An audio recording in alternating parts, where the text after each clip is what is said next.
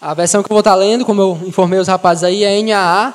Não, pode, não precisa ficar despreocupado, certo? Ela é muito parecida com a RA, é apenas uma atualização dela. As duas são as únicas inspiradas. Quem tem NVI, NVT, infelizmente não posso fazer nada, certo?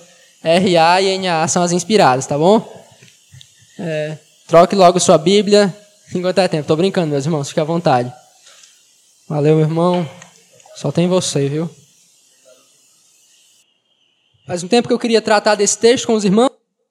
É um texto que eu particularmente é, é marcante, como toda a carta de Tiago. Há algum tempo nós já estudamos ela aqui na igreja, é, na escola bíblica.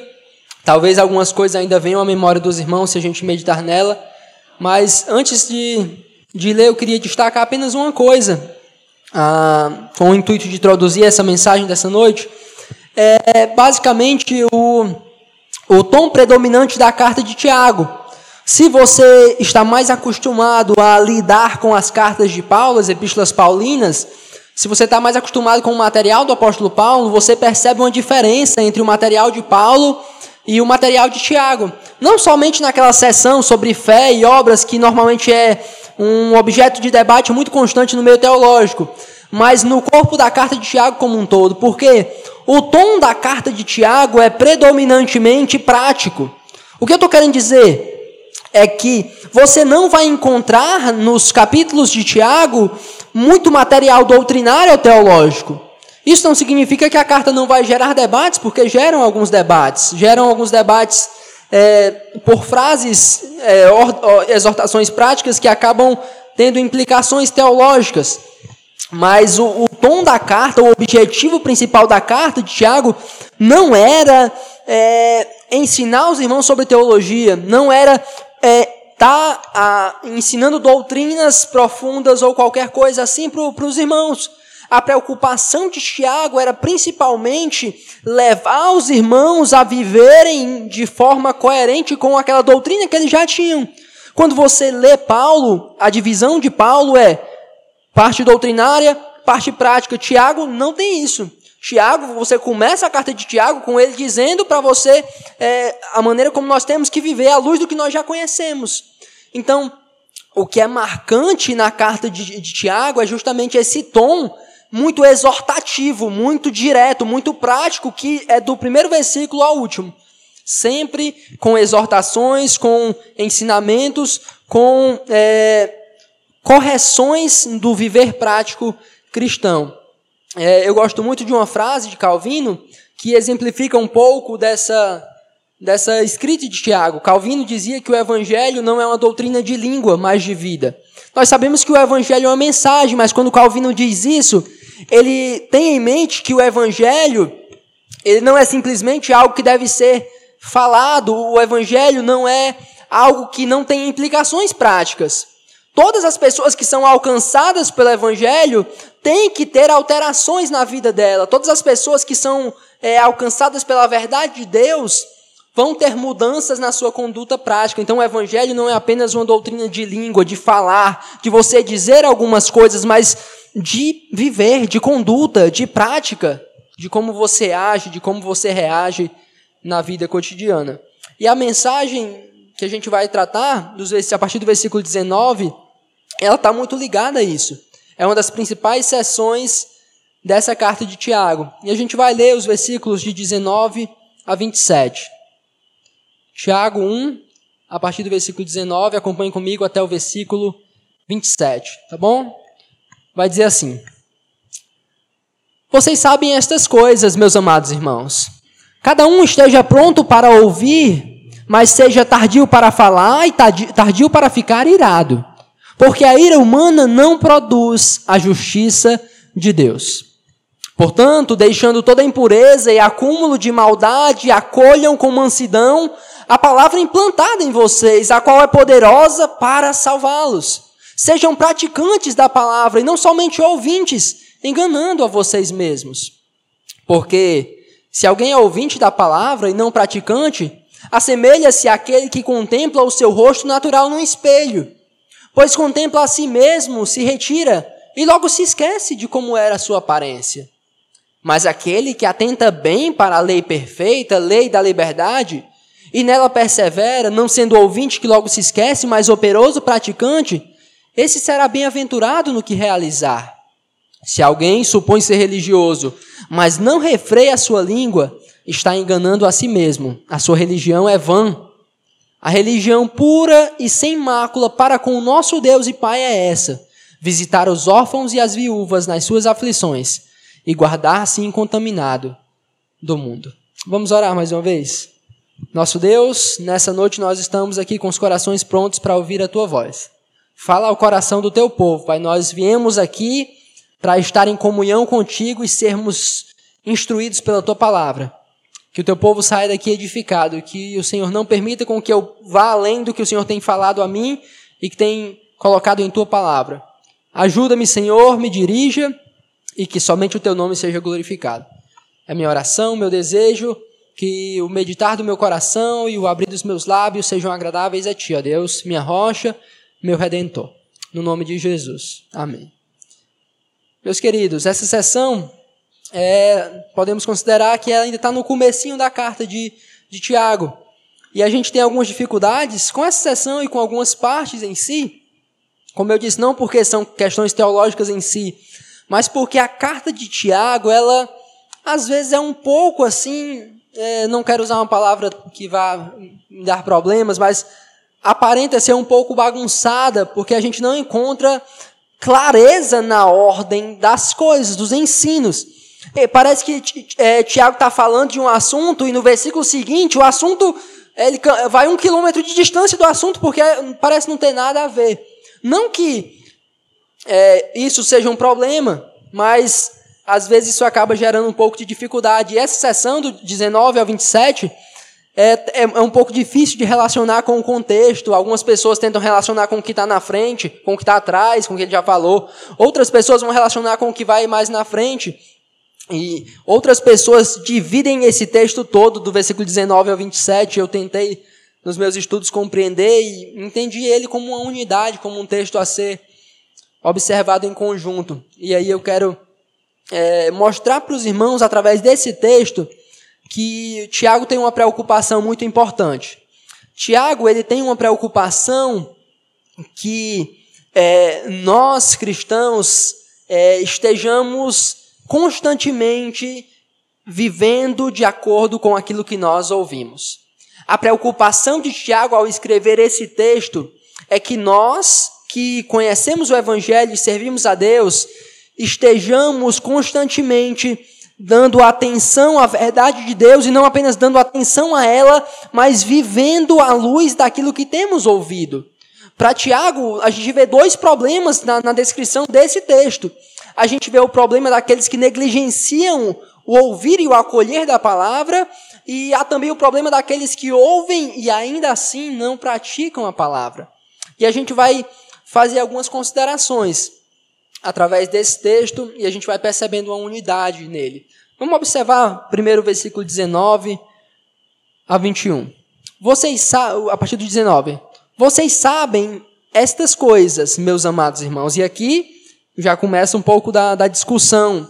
Ele está falando essas coisas, é do que ele acabou de falar ou do que ele vai dizer a seguir. Né? A gente vai entender aqui que ele está dizendo do que ele vem, vai dizer agora adiante, certo? Ele começa os irmãos, começa com essa exortação agora dizendo: Olha, vocês sabem do que eu vou falar agora, vocês já estão cientes, vocês já têm é, ouvido isso. O que eu vou dizer para vocês agora não é nada novo. E aqui eu poderia dizer a mesma coisa para os irmãos. Isso que eu vou dizer nessa noite não é nada novo. Os irmãos já têm sido expostos a essa verdade há bastante tempo.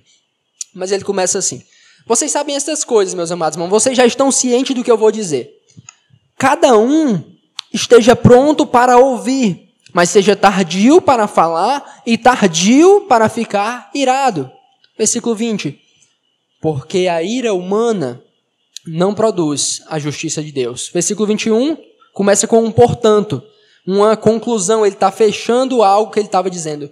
Portanto, deixando toda a impureza e acúmulo de maldade, acolham com, mansidão a palavra implantada em vocês, a qual é poderosa para salvá-los. Então vamos lá.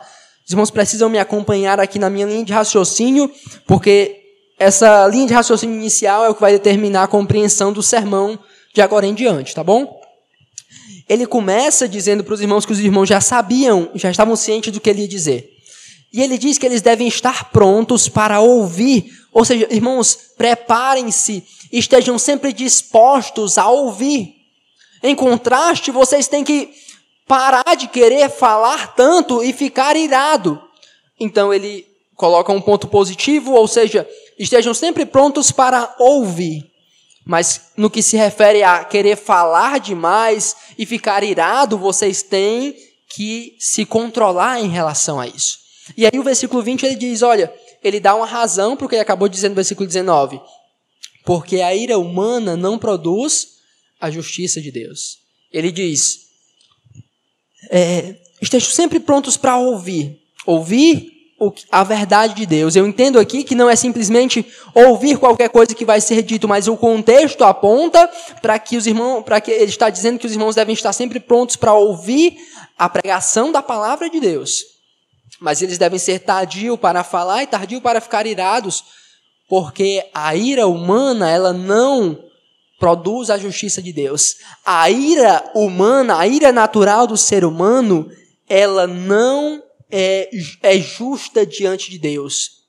A ira humana, ela não resulta na glória de Deus. Quando nós, seres humanos, nos iramos de uma forma natural, de uma forma indigna, sem uma motivação correta, isso não é justo diante de Deus. É o que ele está dizendo aqui. A ideia de não produzir a justiça de Deus é que a manifestação da nossa ira não é justa diante de Deus, não encontra justificação diante de Deus. E aí vem o portanto do versículo 21.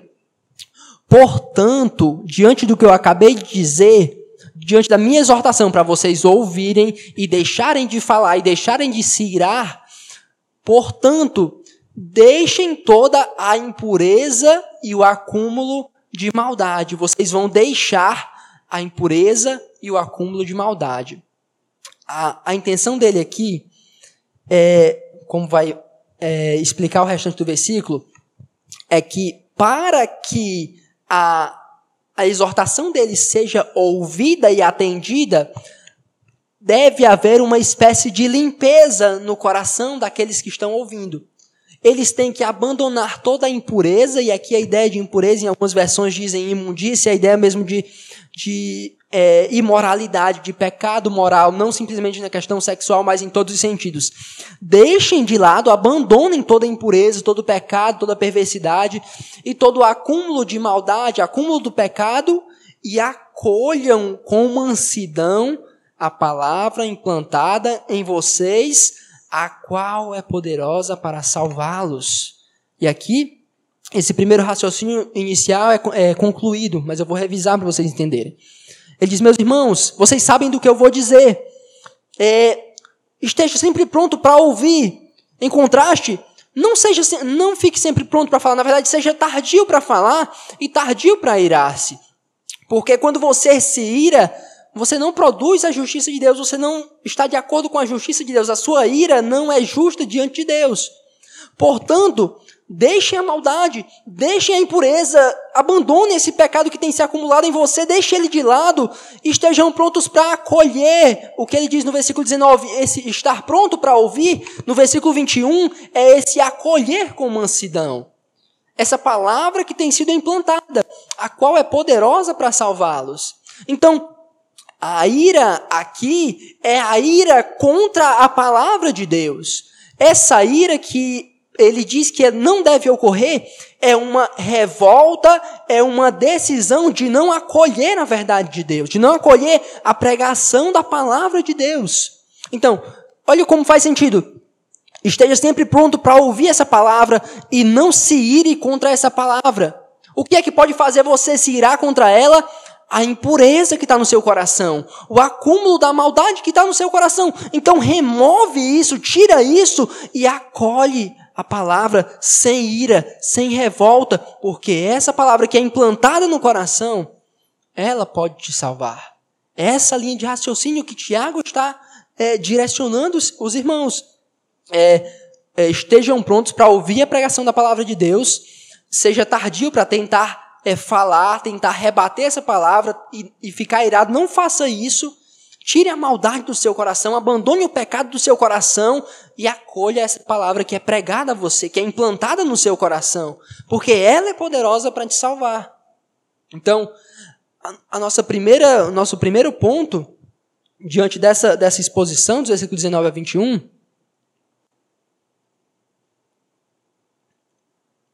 nosso primeiro ponto é esse. A ira, a impureza e a maldade que podem estar no nosso coração são empecilhos para uma correta recepção da palavra de Deus. Vou repetir. A ira, a impureza e a maldade que enchem o nosso coração são empecilhos para a correta recepção da palavra de Deus. Olha o que ele está dizendo. Meus irmãos, a palavra de Deus ela precisa ser implantada em vocês, ela foi implantada em vocês. E a palavra de Deus, ela precisa não somente ser implantada, mas acolhida, ela precisa ser recebida para que ela faça o seu propósito. Mas há um problema. Quando o coração de vocês está preenchido de maldade, de ira, de pecado, de perversidade, de imoralidade, a palavra de Deus não penetra.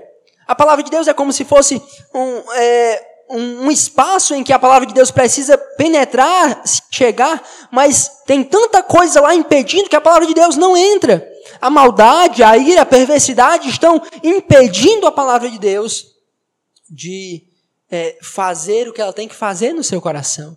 Muitas vezes nós nos endurecemos contra a palavra de Deus e a gente alimenta a ira, uma revolta, uma indignação contra a verdade de Deus. A gente acumula ódio, a gente acumula maldade, a gente acumula amargura contra os nossos irmãos, contra a nossa família, contra o próprio Deus. A gente vai enchendo nosso coração disso, preenchendo nosso coração dessas coisas ruins, e a palavra de Deus não penetra porque a gente encheu o nosso coração de coisa ruim. E a gente acaba é, nos revoltando contra Deus, nos revoltando contra a palavra de Deus. Duas lições iniciais desse texto, para que o nosso coração possa acolher com mansidão a exposição da palavra de Deus, nós precisamos prepará-lo e nos livrar dos empecilhos. Se nós não cuidarmos do nosso coração e deixarmos com que ele vá se tornando mais cheio de lixo, de perversidade, de imoralidade, a palavra de Deus não penetra no nosso coração. Muitas vezes nós não percebemos o, o efeito das pregações, dos ensinos em nossas vidas, porque a verdade não foi acolhida, a verdade não foi abraçada, você não abraçou a verdade que foi pregada porque o seu coração estava cheio da sujeira do pecado. Talvez você pare para refletir aqui, se você tem 10 anos de vida cristã, se você tem é, 15 anos de vida cristã, você ouviu milhares de sermão, 2, 3 mil sermões. E aí, você, se você pra, parar para pensar, será que você acolheu 1% desses sermões, 10% desses sermões?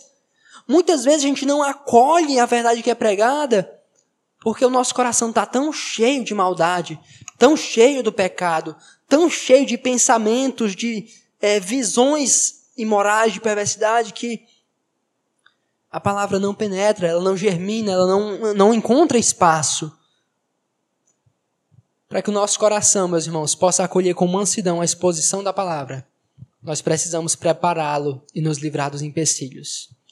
Se a gente encher o nosso coração de, de pecado, encher nosso coração de amargura, de ira, de imoralidade, a gente vai estar tá, é, impedindo a palavra de Deus de causar, de entrar e causar impacto nela. A gente está calando a voz de Deus, a gente está se irando e se colocando contra a voz de Deus, certo? Então, para que a palavra de Deus surta o efeito avassalador dela em nossas vidas, nós temos que preparar o nosso coração. Nós temos que limpar o nosso coração, nós temos que orar a Deus e pela misericórdia dele para que ele purifique o nosso coração e possa em momentos como esse fazer com que a palavra de Deus seja acolhida. Porque se a gente tiver com o coração endurecido, muitas vezes a gente vai ser vai estar impedindo a palavra de Deus de fazer a sua a sua ação eficaz no nosso coração. Vamos continuar. Versículos de 22 a 25. E Tiago agora vai dar a receita para corrigir esse erro que nós muitas vezes cometemos. Versículo 22.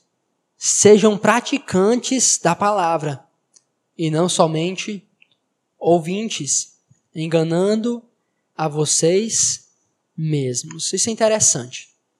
Para Tiago, um grande problema não é simplesmente que as pessoas não ouvem. Não é só o problema não é que algumas pessoas não ouvem, algumas pessoas até ouvem. Algumas pessoas estão ouvindo muito bem. O som é, está entrando pelos ouvidos delas e elas estão percebendo aquilo que está sendo falado. Mas ela não está colhendo aquilo e não está colocando em prática de acordo com o Tiago. Qual é o problema com ela? É que ela engana a ela mesma. E aí o versículo 22, 23 ao 25, ele usa uma ilustração. Principalmente o versículo 22 e 23, mas a gente vai ler do 21, 23 e 24. Mas a gente vai ler até o 25. Vai dizer assim. Para ilustrar o que ele está querendo dizer. Porque se alguém é ouvinte da palavra e não praticante, assemelha-se àquele que contempla o seu rosto natural num espelho. Pois contempla a si mesmo, se retira e logo esquece como era a sua aparência. Mas aquele que atenta, para, atenta bem para a lei perfeita, a lei da liberdade, nela persevera, não sendo ouvinte que logo se esquece, mas operoso praticante, esse será bem-aventurado no que realizar. Alguma vez você já parou para ler essa passagem e ficou tentando imaginar o que é que Tiago está tentando dizer nesse texto? Ficava lendo, ficava lendo e ficava pensando, meu Deus, o que é que ele está falando aqui? Espelho, o que, é que ele está querendo dizer? Mas a, a ilustração é mais simples do que a gente imagina. Ele está dizendo, primeiro, que é, ele começa o versículo 22 dizendo: Olha, vocês têm que ser praticantes da palavra, não apenas ouvintes. Ou seja, só ouvirem o que está sendo pregado não é suficiente. Você tem que colocar isso em prática, colocar a sua fé em ação. E aí ele diz por que ser apenas ouvinte é um problema. E aí ele usa a, a, a ilustração do espelho. Ele diz: Olha se alguém for apenas ouvinte da palavra, ele vai ser como uma pessoa que chega na frente de um espelho e ela olha para o espelho e vê a sua, sua face e ela sai, vai embora e esquece do que aconteceu. É por isso que é um problema. Ele contempla a si mesmo, se retira e logo esquece. Qual é o sentido disso para dentro do assunto falado? Tiago está querendo apenas dizer que o espelho ele dá uma visão momentânea e superficial da pessoa. E você olha para o espelho, você chega ao espelho, você observa e você sai, e a sua visão é esquecida. E é, não há nenhuma mudança real, não há nada de permanente ao olhar para um espelho. Não há nada que fica gravado em você quando você olha para um espelho.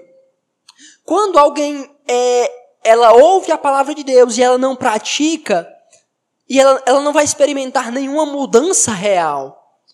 Ela apenas ouve e deixa a oportunidade passar. Não há nenhum impacto permanente.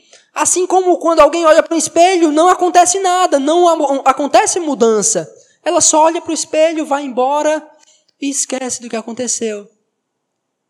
E simples, acabou. Nenhuma mudança real, nada de significativo. E a pessoa que ouve a pregação aqui, vai embora e não muda, ela é do mesmo jeito, ela vai embora, não acontece nenhum impacto, nenhuma mudança real, não há nada de significativo na vida dela. Totalmente é, vazio e continua da mesma forma, não há nenhuma disposição real. Então, essa é a ilustração de, de Tiago, desse versículo 23, 24, do que o espelho é, de que a pessoa que não pratica a palavra de Deus é como alguém que olha para o espelho, esqueceu do que viu e continua da mesma forma. Não há nenhuma mudança, não há nenhuma transformação real realizada na vida dela. O segundo ponto aqui, o primeiro ponto foi que é, a ira, a maldade e a impureza, elas têm que ser removidas para que a gente possa é, acolher a palavra de Deus. O segundo ponto é que a disposição para ouvir a palavra deve ser acompanhada pela prática dela. Do contrário, aquele que apenas a ouve estará enganando a si mesmo. E aqui eu quero fazer duas aplicações dentro, dentro disso. A primeira, dentro do que ele diz no início, no versículo 22. Aquele que só ouve a palavra e não pratica, ele engana a si mesmo. Isso é muito significativo, isso é muito importante ser falado. Porque aqui a gente tem uma pessoa hipócrita, alguém que ouve a palavra. Porque ninguém vem para um culto, e eu acredito que no primeiro século também era assim, eu ainda não encontrei uma pessoa que vem para o culto, aí ele ouve a palavra, é, eu vim ouvir a palavra só para não praticar. Eu sou assim mesmo, não presto não. Vim ouvir aqui a pregação, errou para casa e nem guardei nada. Ninguém diz isso, né? Ninguém fala assim. Então, entende-se que essa pessoa, ela ouve a palavra e ela sai por aí como se ela estivesse vivendo de acordo com aquilo. Então, ela é um hipócrita, certo? Essa definição de hipocrisia é isso. E ela entende, ela acredita que ela está enganando os outros. Quando alguém vem a essa igreja e ouve a pregação e vai para casa e vive totalmente diferente, ela volta aos domingos e às vezes às quartas ou para a escola bíblica e ela ouve a pregação várias vezes e ela aparenta ser cristã de verdade aqui, e ela volta para casa e continua do mesmo jeito, ela acha que está nos enganando. Ela se acha muito esperta. Quando você ouve a pregação aqui e continua do mesmo jeito, e vem semana após semana e tenta manter o seu ali o seu renome, a sua a ideia de que você é respeitado, que você é um cristão, mas você volta para casa do mesmo jeito sem viver nada disso. Você acha que está enganando a mim, você acha que está enganando seu irmão, você acha que está enganando o pastor Adelmo, mas você engana a si mesmo. O mais enganado nessa história é você. Você continua o mesmo você continua perdido, você continua cego e não consegue perceber isso porque você já enganou a si mesmo. Você já enganou a si mesmo.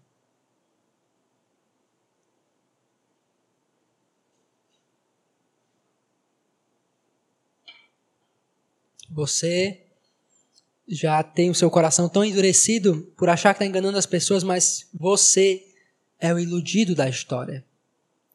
O problema não é porque eu não sei, ou porque o pastor não sabe, porque outros irmãos não sabem. O problema é que Deus sabe quem você é.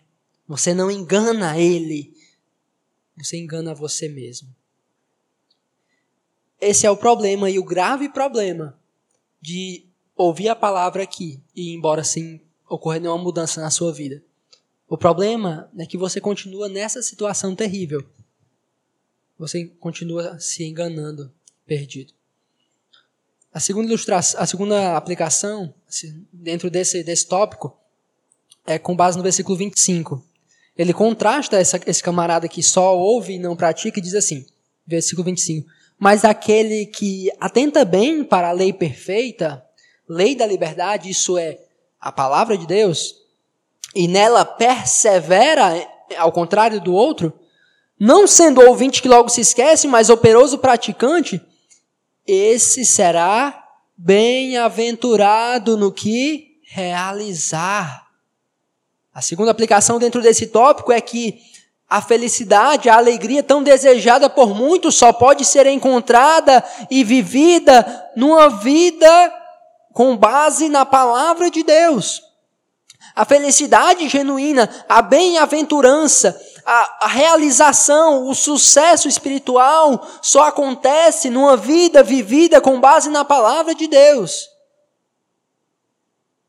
Se você não pratica a palavra de Deus, você apenas a ouve, e você se acha alguém de sucesso, alguém bem-sucedido, alguém inteligente, alguém que alcançou a felicidade, você é iludido, você se engana, porque a verdadeira felicidade só é encontrada naquele que pratica a palavra de Deus, aquele que além de ouvir, coloca ela em prática. Coloca ela em prática.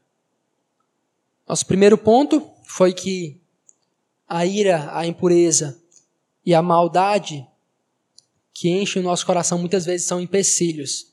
E eles precisam ser removidos para que nós possamos ter uma recepção correta da palavra de Deus, para que nós possamos acolher essa palavra. Segundo ponto é que não basta ter uma disposição para ouvir, mas uma disposição para acompanhar esse ouvir da prática. Porque quem só ouve está enganando a si mesmo.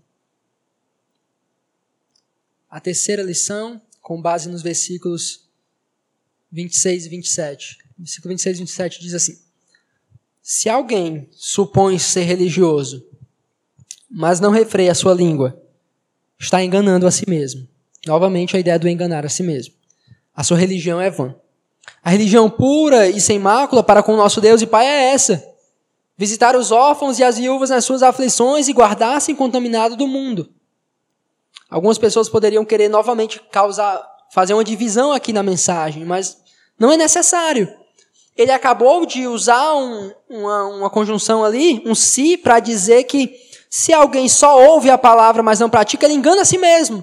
E na mesma discussão, versículo 26, ele diz: Se alguém supõe ser religioso, ou seja, o mesmo camarada que ouve, apenas ouve ali, é o mesmo aqui que supõe ser religioso. É a mesma discussão, é o mesmo assunto.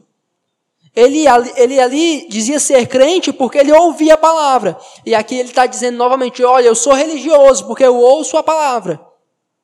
Mas vai Tiago joga, diz: Mas não refreia a língua ele está enganando a si mesmo. A sua religião é vã. E a ideia é, foi bom Tiago usar essa palavra porque é mesmo a ideia de culto, de adoração. Ele supõe adorar a Deus, viver uma vida para a glória de Deus, porque ele ouve a palavra, mas ele não refreia a língua. O que é que Tiago está dizendo aqui? Tiago está levando as coisas para exemplos práticos. Ali ele disse: olha, a palavra de Deus tem que ser praticada. É um exemplo, mas um exemplo geral, genérico, dizendo: olha, a palavra de Deus tem que ser praticada. Aí a pergunta seria: sim, mas na prática o que significa? Você que diz ser religioso, você refreia a sua língua? Você controla a sua língua? Você controla as suas palavras para não ferir as pessoas. Você guarda os seus lábios para não proferir iniquidade, palavras torpes, como Paulo escreve para Efésios. Você guarda os seus lábios de machucar, de ferir, de proferir imoralidades, coisas indignas. Mas se você não diz que é religioso, você usa os seus lábios para difamar os irmãos, a discussão de Tiago no capítulo 3 é muito mais longa sobre esse assunto. Mas aqui ele já adianta. Você usa os seus lábios para bendizer pessoas, para amaldiçoar pessoas. Você fala palavrões, você usa os seus lábios de uma forma indigna, mas você está dizendo que é religioso. Você está enganando a você mesmo. A tua religião é vã. Essa tua adoração é sem sentido. Essa tua adoração é vazia, é inútil. Eu não tinha anotado aqui não, mas coloca aí os meninos da mídia, por favor. Texto de Isaías. Isaías capítulo 1, por favor, para a gente ler. É uma discussão muito interessante que toca numa, em algo muito semelhante a isso. Nem anotei, eu creio que é a partir do versículo 10. Isaías 1, a partir do versículo 10. É exatamente isso mesmo. Olha só a discussão, a repreensão do profeta contra o povo de Israel. Príncipes de Sodoma, escutem a palavra do Senhor. Povo de Gomorra, dê ouvidos à lei do nosso Deus. O Senhor diz: de que me serve a multidão dos sacrifícios que vocês oferecem? Estou farto dos holocaustos de carneiros e da gordura de animais cevados. Não me agrado do sangue de novilhos, nem de cordeiros, nem de bodes. Quando comparecem diante de mim, quem requereu de vocês esse pisotear nos meus átrios? Não me tragam mais ofertas vãs. O incenso é para mim abominação e também as festas da lua nova, os sábados e a convocação das assembleias. Não posso suportar a iniquidade associada à reunião solene. As festas da lua nova e as solenidades, a minha alma as odeia. Já são um peso para mim, estou cansado de suportá-las. Quando vocês estendem as mãos, eu fecho os meus olhos. Sim, quando multiplicam as suas orações, não as ouço, porque as mãos de vocês estão cheias de sangue. Lavem-se, purifiquem-se Tirem, tirem da minha presença a maldade dos seus atos. Parem de fazer o mal. Aprendam a fazer o bem. Busquem a justiça. Repreendam o opressor. Garantam o direito dos órfãos. Defendam a causa das viúvas. Uma repreensão dura, uma repreensão severa de Deus contra o povo de Israel, que dizia ser religioso, que oferecia sacrifícios, que é, participava das festas de lua nova, é, os sábados, as comemorações, que diziam adorar a Deus, mas estavam com as mãos cheias de sangue, praticavam imoralidade, desprezavam as viúvas, os órfãos, e estava com todo aquele sistema, aqueles rituais, e Deus diz que odeia aquilo. E Tiago, de uma maneira um pouco mais branda, está dizendo isso. A sua religião é vã. Se você ouve a pregação aqui, se você participa da adoração aqui. Se você diz ser uma pessoa religiosa, mas você não refreia a sua língua, você não controla os seus lábios, se você usa a sua boca para amaldiçoar, para proferir palavras torpes, a sua religião é vã. A sua prática de adoração é abominável a Deus. É abominável a Deus. Então, o primeiro teste prático é refrear a língua, controlar os lábios. O segundo, versículo 27, mais uma vez. A religião pura e sem mácula para com nosso Deus e Pai é essa. Primeiro, visitar os órfãos e as viúvas nas suas aflições. Ou seja, se compadecer dos necessitados. Se você diz ser religioso, mas você não se importa com as viúvas, com os órfãos, com os pobres, com os necessitados, sua religião é vã, não faz sentido. Sua religião é inútil, não está servindo para nada. Porque a religião, Deus está dizendo isso aqui claramente. A religião que, me, que eu me importo, a religião é, é, genuína, a verdade, o verdadeiro cristianismo, a verdadeira fé cristã, é você se compadecer dos necessitados. É você se importar com aqueles que estão sofrendo, nas aflições deles. Não há nada de, de é, dificuldade para entender isso aqui. Não é difícil entender. Ele está dizendo: olha, ah, se, vocês não visitam os órfãos e as viúvas, não se preocupam com as aflições que estão sofrendo, vocês, a, a, a religião de vocês é inútil, não faz sentido. Vocês não estão colocando em prática o que vocês estão ouvindo. E por último, final do versículo 27, e guardar-se incontaminado do mundo. Mais uma vez, Tiago vai dizer isso também no capítulo 4, 1 João capítulo 2 diz isso, e alguns outros textos bíblicos. A marca da verdadeira religião, verdadeiro cristianismo, é você se guardar da impureza, da imoralidade do mundo. Então, ele usa três testes práticos para testar aqueles que estão realmente colocando ou não a prática da palavra de Deus. Guardar os lábios, ou seja, não proferir palavras torpes ou descontroladas, cuidar dos necessitados, aqueles que sofrem, e terceiro, guardar-se da contaminação da imoralidade do mundo. Colocar isso em prática é a expressão da verdadeira espiritualidade, do verdadeiro cristianismo. Agora eu quero que você perceba comigo é, uma Algo que eu notei no meu estudo e que faz a conexão entre o início do que nós estudamos nesse, no começo dessa passagem e esse final. No começo da, da mensagem, três coisas nos impedem de é, acolher a palavra de Deus. A ira nos impede de acolher a palavra de Deus, eu disse no início. E agora, é, Tiago diz que é, a verdadeira fé se expressa no guardar os lábios, refrear a língua. Em contraste com a ira que nos impede de acolher a palavra, nós devemos o quê? Guardar os lábios. A segunda coisa que ele diz que impede a palavra de Deus de fazer o seu, o seu efeito no nosso coração é a impureza. E aqui ele diz que nós devemos nos guardar contaminado, é, da contaminação do mundo, da imoralidade do mundo. Ou seja, ao invés de deixarmos a impureza impedir que a palavra de Deus penetre no nosso coração, devemos deixar com que a palavra de Deus nos leve a nos afastar da impureza do mundo. E a terceira coisa que nos impede de acolher a palavra é a maldade, é fazer o mal com as pessoas e acumular o mal no nosso coração, acumular pecado no nosso coração. Mas nós devemos abandonar isso e fazer o bem aos necessitados, cuidar dos necessitados. Então, ao invés, meus irmãos, de nós é, guardarmos o mal no nosso coração, a ira, a impureza.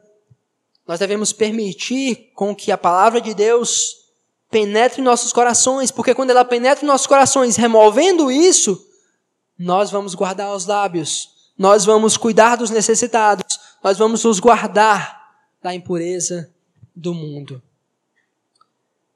Esse texto, ele, como toda a carta de Tiago, não tem é, dificuldade de ser compreendido, de ser notado, de ser realmente absorvido.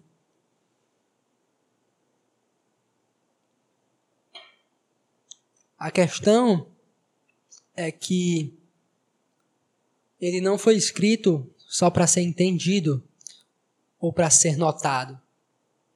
Ele foi entendido para ser colocado em prática.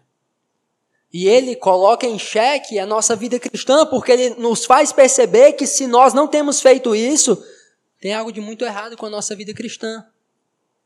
Tem algo de muito errado com o nosso relacionamento com Deus. De tal forma que se nós não atentarmos para isso, nós é, teremos problemas quando nos encontrarmos com Cristo.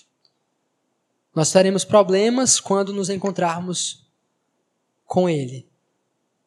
Porque a fé cristã não é somente um ensino sobre falar algumas coisas, sobre entender algumas doutrinas. É sobre como você vive, é sobre como você age, é sobre como você lida com as pessoas que sofrem à sua volta. É sobre como você reage às tentações do mundo. A, a questão central aqui é que talvez nós achemos que estamos enganando algum dos nossos irmãos. Como eu disse, talvez você ache que engana os seus líderes. Talvez você é, acho que a gente não sabe, realmente a gente não sabe. Algumas coisas a gente sabe. Tem umas coisas que a gente sabe. A gente não sabe tudo. Mas Deus sabe todas as coisas. E Ele sabe que você está enganando a você mesmo. Ele sabe que, se, que nos últimos, sei lá, 200, 200 é muito? Não, 200 dá. 200 domingos, 300 domingos que você esteve aqui, você ouviu a palavra e continuou do mesmo jeito. Ele sabe que você talvez tenha lido a Bíblia algumas vezes e não colocou nada em prática. Mas não depende do que eu sei, não depende do que os seus irmãos sabem, depende do que Deus sabe e Ele sabe de tudo. O problema é que você continua nessa sua ilusão e se você chegar diante dele, vai acontecer o que acontece no texto de Mateus 7. Senhor, Senhor, nós fizemos muitas coisas para ti. E certamente muitos vão dizer que fizeram o plano anual da Bíblia. Muitos vão dizer que leram vários textos. Muitos vão dizer que ouviram centenas de pregações na igreja e no YouTube. E ele ainda assim vai dizer: Apartai-vos de mim, nunca vos conheci. Se o que você ouve, meus irmãos, não implica em como você vive, não implica em como você trata a sua esposa quando você chegar em casa, se não implica no que você vai assistir quando você chegar em casa, se não implica em como você conversa com seus irmãos, se não implica em como você vai lidar com as pessoas que estão sofrendo, se não implica o que você vai fazer no seu trabalho amanhã, se você só está ouvindo isso aqui e vai deixar para lá, é em vão. A sua religião é vã. Deus detesta a sua adoração. Vocês sabem dessas coisas, é como Tiago começa. Todos vocês sabem dessas coisas. Então, se você está vivendo nesse auto-engano, desperte enquanto é tempo. Desperte para uma vida digna de Deus. Todos vocês sabem bastante sobre isso. Não se enganem mais. Coloquem em prática tudo que vocês têm ouvido. Coloque em prática todas as pregações. Coloque em prática tudo que você tem ouvido, tudo que você tem lido da palavra de Deus. Essa é a verdadeira fé. Esse é o verdadeiro cristianismo. Esse é o verdadeiro evangelho. Amém? Vamos orar. Vamos orar sobre isso. E que o Senhor tenha misericórdia de nós. Fale com o Senhor, ore peça, peça ajuda dele. Peça misericórdia dele. Peça que ele possa lhe direcionar. Confesse o que você precisa confessar, os pecados que você precisa tratar.